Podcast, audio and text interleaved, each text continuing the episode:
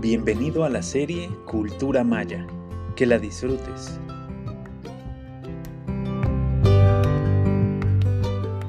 Bienvenidos a Tan, una cita con la cultura maya. Hoy presentamos Epigrafistas y sus gestas. Maalop Kin. Gracias por escucharnos. Excelente día para todos. Soy Gastón Melo, un apasionado del mundo maya y sus formas de conocimiento, de su historia, su ciencia y su arte. En nuestros pasados podcasts nos ocupamos de temas generales. Hablamos de los 30 siglos de historia de la cultura maya y también de la intensa investigación que sobre esta civilización se hizo en los siglos posteriores a la colonización española, particularmente a partir del siglo XIX. Hoy hablaremos de algo un poco más puntual, la epigrafía maya. No vamos a entrar, sin embargo, en los detalles que mantienen aún absortos a los especialistas. La epigrafía es ciencia auxiliar de la historia y contribuye a mejor comprender cómo es que las sociedades se miraban a sí mismas desde sus propios relatos y sus propias narrativas.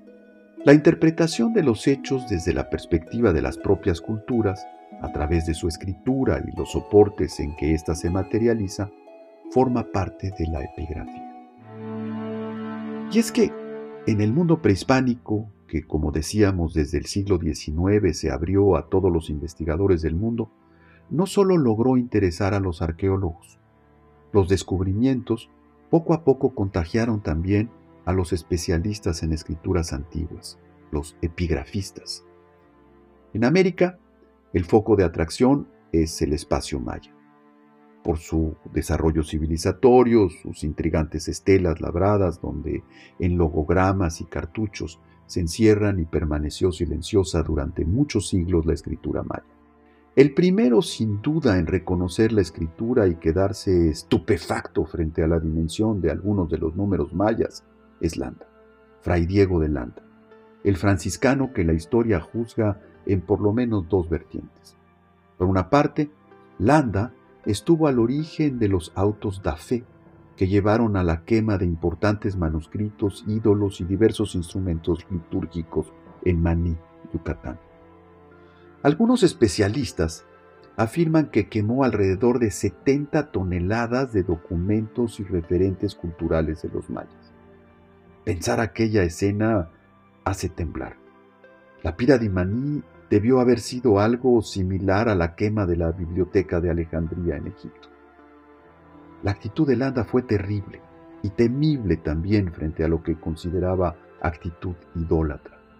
De hecho, el obispo, más tarde obispo, primero sacerdote, fue acusado por su superior, el franciscano también, Francisco de Toral, de algunos abusos contra la población maya. Es precisamente a la muerte de Toral cuando Landa, absuelto, fue nombrado obispo. Por otro lado, no debe pasarse por alto la afanosa, metódica y dedicada tarea de Landa para reunir en su obra algunos testimonios del estadio en que la cultura maya se encontraba en el momento de la conquista. Fray Diego, adscrito a la misión de Izamal, revela sus mayores luces a través de su monumental obra La relación de las cosas de Yucatán. Las cosas de Yucatán son tantas, sin embargo, como tradiciones, numeralia, historia, herbolaria, religión, escritura, geometría, arquitectura, matemática, astronomía, vida cotidiana.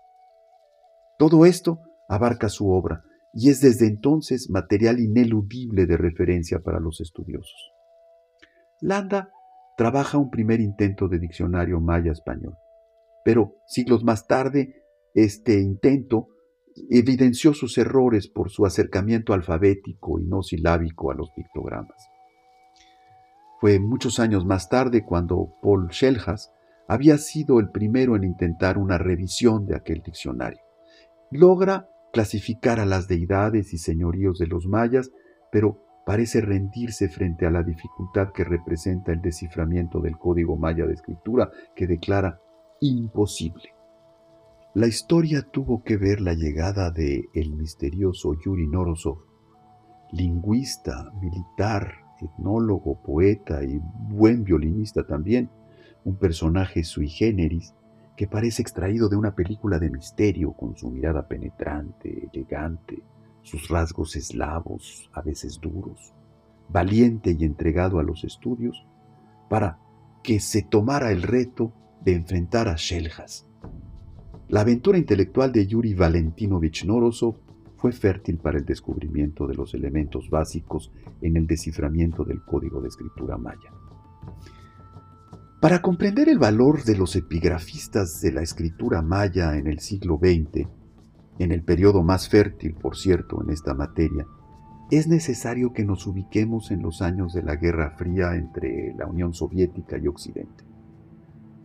Imaginen los años 50, donde conocer las formas secretas para codificar los lenguajes significaba tomar una posición de avanzada para ganar una guerra. Así, Inglaterra con Estados Unidos por una parte y la Unión Soviética por la otra, se enfrentaban teóricamente con sus respectivas metodologías en una loca carrera por el desciframiento y la codificación.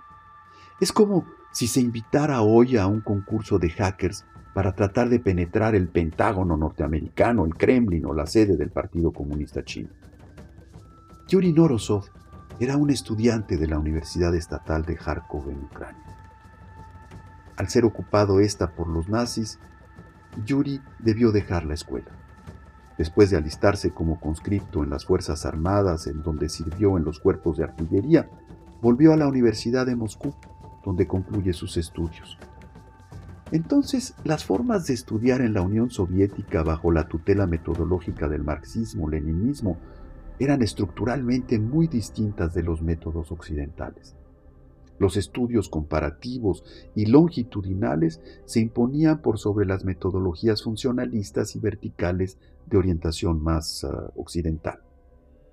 Yuri Norosov, influido por su entorno, había emprendido estudios de epigrafía, de sinología, escritura arábiga y logogramas japoneses cuando su profesor Sergei Tokarev le retó apuntando que si de verdad quería hacer alguna aportación con su trabajo, intentara descifrar el código maya que había sido declarado por Paul Sheljas como prácticamente imposible de descifrar.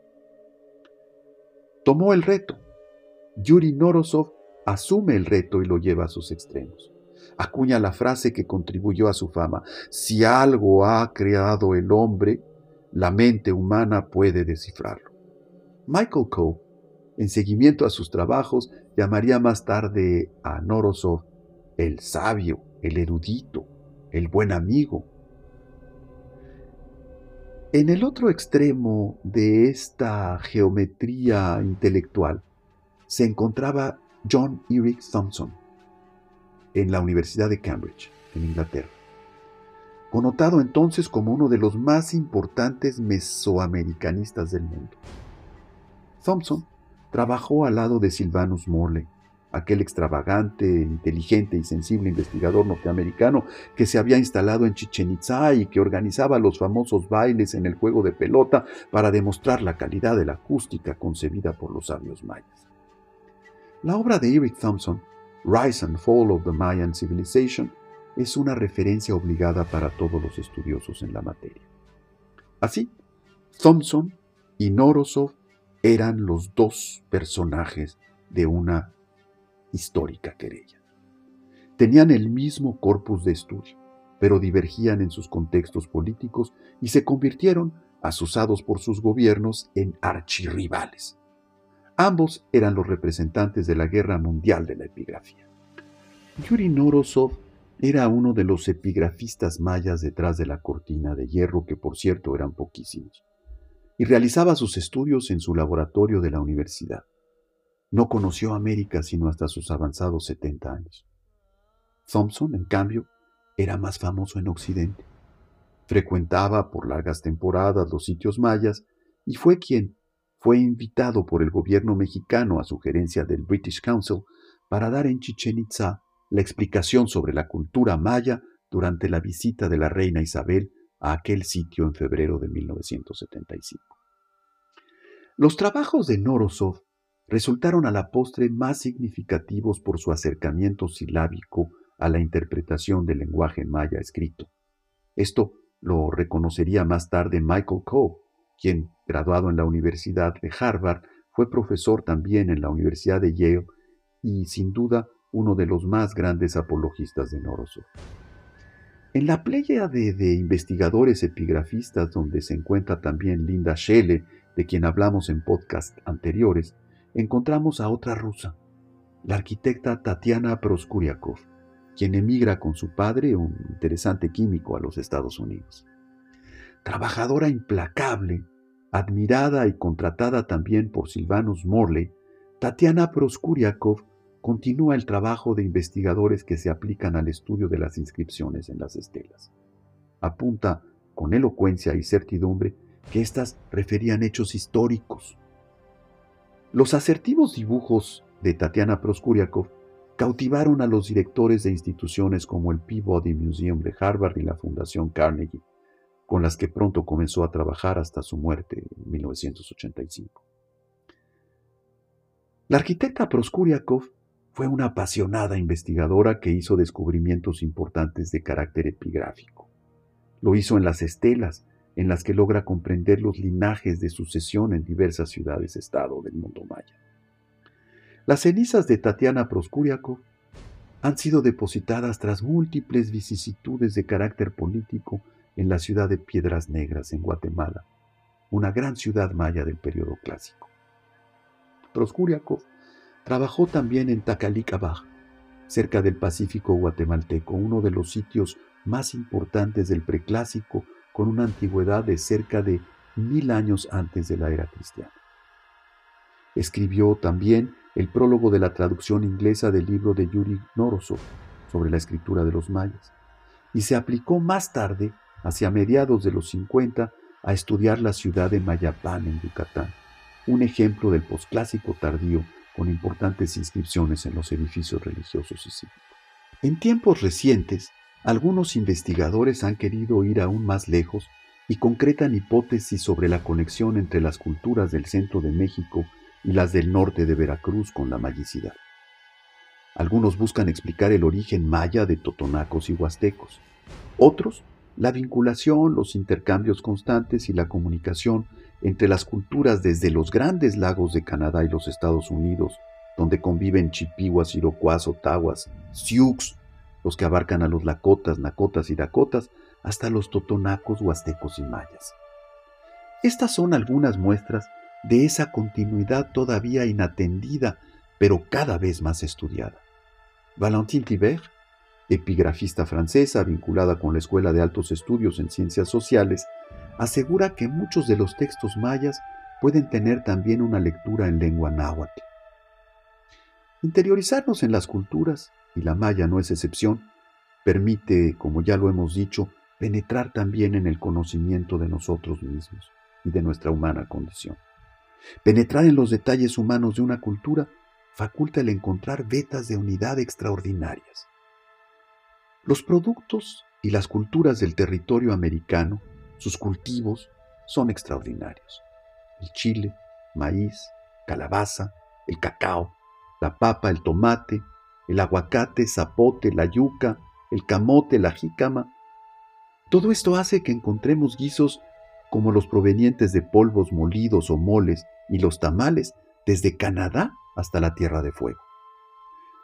Acompáñenos en nuestro siguiente podcast para conocer la vuelta al mundo que ha dado uno de estos productos, uno bien identificado con la tierra maya, el chocolate. Que estén ustedes con bien. Hasta entonces. Paitán es una coproducción de Algoritmo X, la Facultad de Ciencias Administrativas y Sociales de la Universidad Veracruzana y Radio Más 2022.